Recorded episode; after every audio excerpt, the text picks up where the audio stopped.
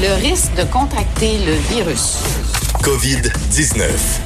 C'est le moment de faire le point avec Vincent Dessureau par rapport au coronavirus. Mais avant, Vincent, je voulais te remercier pour hier.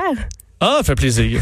tu m'as remplacé avec brio. On a tenté le télétravail. Euh, ça a été plus ou moins. Euh, on s'adapte comme on peut. Alors, tu es de Tout en studio. on est à bonne distance, toi et moi, étant donné la grandeur de cet immense stade. Aucun risque de contamination. Exact. Commençons euh, tout d'abord avec le point de presse de François Legault. Oui, euh, des détails quand même importants. Là. Ça s'est terminé il y a une vingtaine de minutes, le point de presse quotidien euh, de François Legault, Daniel Mécan et euh, Horacio Arruda. évidemment, c'est suivi par c'est plus d'un million de Québécois là, qui suivent ça de jour en jour. C'est devenu un rendez-vous. Absolument. Pour ceux qui sont à la maison, avoir l'information. Honnêtement, c'est toujours quand même un ton toujours clair, franc. On a l'impression qu'on nous dit les vraies choses. Je pense que c'est apprécié. On a l'air de savoir où est-ce qu'on s'en va. Absolument. alors, le bilan, c'est toujours... Et, François Legault attend jamais là, pour nous dire le chiffre qu'on attend tous. 139 aujourd'hui, euh, donc 18 cas qui s'ajoutent. Et euh, peut-être que certains s'attendaient à plus. Je m'attendais moi-même à plus. Est-ce que c'est une bonne nouvelle, ça, le fait que hier, on avait plus que 20 cas? Avant hier, on avait plus que 20 cas par jour. Là, on était à 18. Est-ce que finalement, cette courbe s'aplatit? Ben, les euh, mesures fonctionnent, c'est ce qu'il a dit. ça fonctionne et on attendait, là, on dit ça va prendre quelques jours. Est-ce qu'on en est là? Horacio Arruda, la question lui a été posée, évidemment, de la santé publique. Il voulait pas disons, être, euh, je pense, trop euh, Il veut pas vendre la peau de l'ours avant de l'avoir tué. Mais on peut quand même entendre dans son discours que oui, on, ça, les, les, mesures semblent porter fruit, surtout que le nombre de tests augmente. On peut écouter un extrait de M. Arruda. Je veux pas parler trop à l'avance. On remarque que c'est en train de monter un peu moins vite que ça remontait, même si on a augmenté le nombre de tests, etc. Fait que c'est tout ça qu'on regarde. Fait que nous, on agit en amont, en anticipant beaucoup, beaucoup, là. Mais actuellement, là, ce qu'on veut, c'est aplatir la courbe, donc on a besoin de vous autres, s'assurer qu'on a les soins prêts une, deux, trois semaines à l'avance pour pas être pris à, recours, puis planifier déjà, si jamais on aurait un scénario plus sévère, d'avoir du matériel supplémentaire. Bon, alors c'est la situation. Évidemment, il y a la question des gens hospitalisés. C'est 10 personnes, euh, donc 3 de plus qu'hier, 10 personnes hospitalisées, 6 aux soins intensifs. Alors, il y a quand même des cas sérieux présentement au Québec. Un seul décès encore, donc ça, il y a pas le bilan n'a pas augmenté euh, depuis euh, depuis deux jours maintenant. Euh, dans ce qu'on a appris, 2400 personnes sont en attente d'un résultat. C'est beaucoup moins qu'hier. On était quand même plus, plus que ça. Donc, le système fonctionne. On a 7700 résultats négatifs. les délais d'attente sont en réduction également au fameux 811. Euh, Madame on ajoute même des numéros? Euh, on ajoute même des numéros. Donc, vous allez pouvoir maintenant utiliser, c'est le même numéro, le 644 45 45, mais au lieu du 877, vous pouvez maintenant y mettre votre euh, code régional. Alors, on va essayer de séparer ça par euh, région un peu. Ça permettra peut-être d'alléger certains systèmes téléphoniques.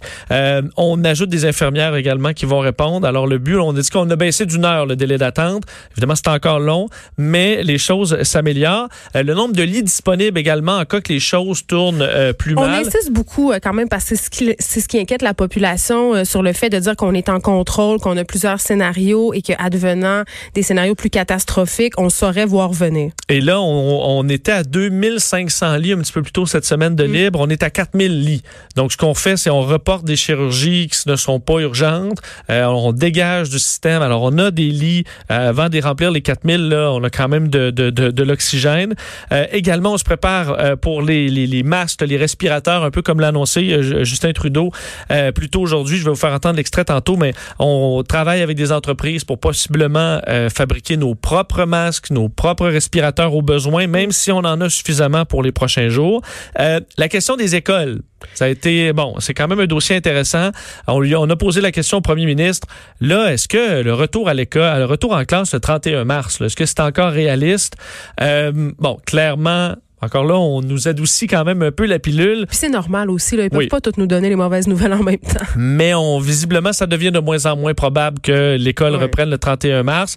Et peut-être même de moins en moins probable que ce soit en mai. Mais, peut-être. Moi, j'ai toujours dit qu'on ne retournerait pas à l'école d'ici ben, la fin de l'année. Tu as peut-être un scénario les, des, plus probables. On peut écouter d'ailleurs François Legault sur cette possibilité parce que on dit dans les cégeps et les universités, on peut faire, on pourra finir les classes à distance. À distance. Eh Mais pour les écoles primaires, secondaires, c'est beaucoup difficile. On peut écouter François Legault. Concernant les écoles, on regarde différents euh, scénarios. C'est peu probable qu'il y ait un retour euh, fin mars. Est en train de regarder si on peut euh, essayer de viser le début du mois de mai, mais ce sont différents scénarios qui sont examinés. Euh, d'enseigner en ligne à, des enfants plus jeunes, ça semble très euh, difficile. Je pense entre autres à tous les enfants qui ont des difficultés. Donc, on regarde différents scénarios. On devrait être en mesure au cours des prochains jours de donner une indication là, plus claire. Bon, alors on ne le sait pas encore. On va voir de quel côté euh, ça prend. Puis, bon, en Alberta, euh, évidemment, euh, on parlait de faire l'école en ligne, même au primaire. Au Québec, on, on, accuse quand même des années de retard par rapport à l'enseignement en ligne. Et Sur la technologie. Oui, oui, on, on, est un petit peu à l'arrière. Et je sais que les parents, en ce moment, qui nous écoutent, sont très inquiets que leurs enfants perdent leur acquis. Les professeurs envoient beaucoup de courriels quand même. Moi, la prof de ma fille envoie des idées comme une fois ou deux, trois jours pour les désennuyer, pour les dégourdir. Mais à un moment donné, là, ça fait pas très longtemps qu'on est en confinement. Et moi, je dois t'avouer, comme mère, je, me, je commence à me dire qu'est-ce que je vais pouvoir faire justement pour un peu euh, stimuler leur cerveau. C'est inquiétant. Oui, c'est sûr que j'imagine il y, a des professeurs extraordinaires qui doivent envoyer plein de trucs. Ah, puis il y en a d'autres, c'est silence radio. Ils sont sur le pouf, puis c'est bon à la limite, est-ce qu'on peut les blâmer aussi là? Mais ils vont être euh, appelés à contribution les, les professeurs, c'est ce qu'on dit. Euh, ils resteront pas là sur leur steak. Effectivement, là, ça ces plans vont arriver. On comprend que là, chaque jour où on, donne de l'air un peu, euh, ça permet de travailler sur ce qu'il y a, d'autre que le système de santé. la question des chantiers construction, je pense que c'était le point le principal que François Legault voulait marteler aujourd'hui. les chantiers n'arrêteront pas. Euh, au contraire, on va les accélérer parce que là, il y a un ralentissement dans le, privé. 260 000 travailleurs de la construction au Québec quand même. C'est un pan euh, vital de notre économie. Alors, le, dans le plan euh, du gouvernement du Québec, pour sauver l'économie, ben, il y a une chose, c'est que les chantiers de construction demeurent et qu'on les accélère au niveau du public pour aller remplacer les autres. On peut écouter un extrait de François Legault là-dessus. Le gouvernement euh, va annoncer dans les prochains jours des projets d'infrastructure qui vont être devancés. Donc, évidemment, là, je peux même vous dire qu'en éducation, en santé, dans les routes, le transport en commun, il y a beaucoup de projets d'infrastructure qui, de toute façon, vont devoir être faits. Donc, on veut devancer ces travaux-là, puis venir remplacer les projets de construction annulés dans le secteur privé, donc par des projets qui viennent du secteur public.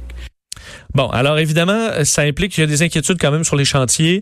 Alors ça implique, on dit ceux qui, les entrepreneurs en construction, euh, vous devez donner aux employés, enfin aux, aux, travailleurs, l'accès à de l'eau, du savon pour se laver les mains. Ça c'est complexe. Euh, oui, sur des chantiers, on s'entend. Est-ce que du purel rendu là, des liquides comme ça, ça suffit? Euh, Comment on installe ça effectivement sur un chantier? Et les roulottes, là, les roulottes pour aller dîner, euh, faudra en mettre davantage pour que les gens soient étendus. Donc plus de coûts. donc plus de coûts c'est sûr que là, rendu là, je pense que rajouter une roulotte euh, versus fermer le chantier, le calcul est simple. Le calcul est quand même simple.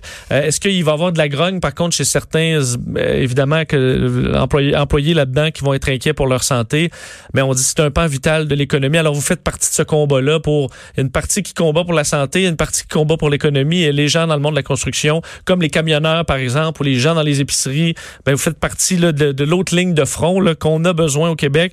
Alors, c'est en gros ce que lancé comme message François Legault. Euh, il a salué les médias, faut quand même le dire, parce que les médias sont quand même fait taper dessus pas mal. J'osais pas le dire tantôt. En début de crise, en début de crise hein, disant que tout le monde était alarmiste. Finalement, il faut croire que les médias étaient peut-être même plutôt optimiste avec ce que finalement euh, l'avenir nous a réservé. Mais il y aura peut-être même de l'aide aux médias, parce qu'on dit présentement les médias traversent une période de crise. Évidemment, les annonceurs euh, ont moins de budget pour mettre en publicité. Ça viendra peut-être au, au, au, retour de l'économie, mais il y aura vraisemblablement de l'aide aux médias qui le qualifient vraiment de critique présentement pour informer le public. Service essentiel carrément, c'est les mots utilisés par François Legault. Alors, euh, et question au niveau de ces deux médecins de Granby, euh, question posée par notre collègue Alain Laforêt sur cette histoire de deux médecins qui auraient, euh, euh, bon, qui euh, auraient contracté la COVID-19 et continué de travailler pendant un certain temps. on a confirmé que oui, des employés de la santé avaient été touchés à Granby, mais qu'il n'y avait pas de bris de service, que tout, le dossier était pris en charge d'heure en heure et qu'il fallait pas nécessairement s'inquiéter d'une éclosion là, qui est quand même à petite échelle là-bas. Alors, est-ce que c'est rassurant ou pas? C'est sûr qu'il y a des gens dans le milieu de la santé qui des fois vont l'attraper.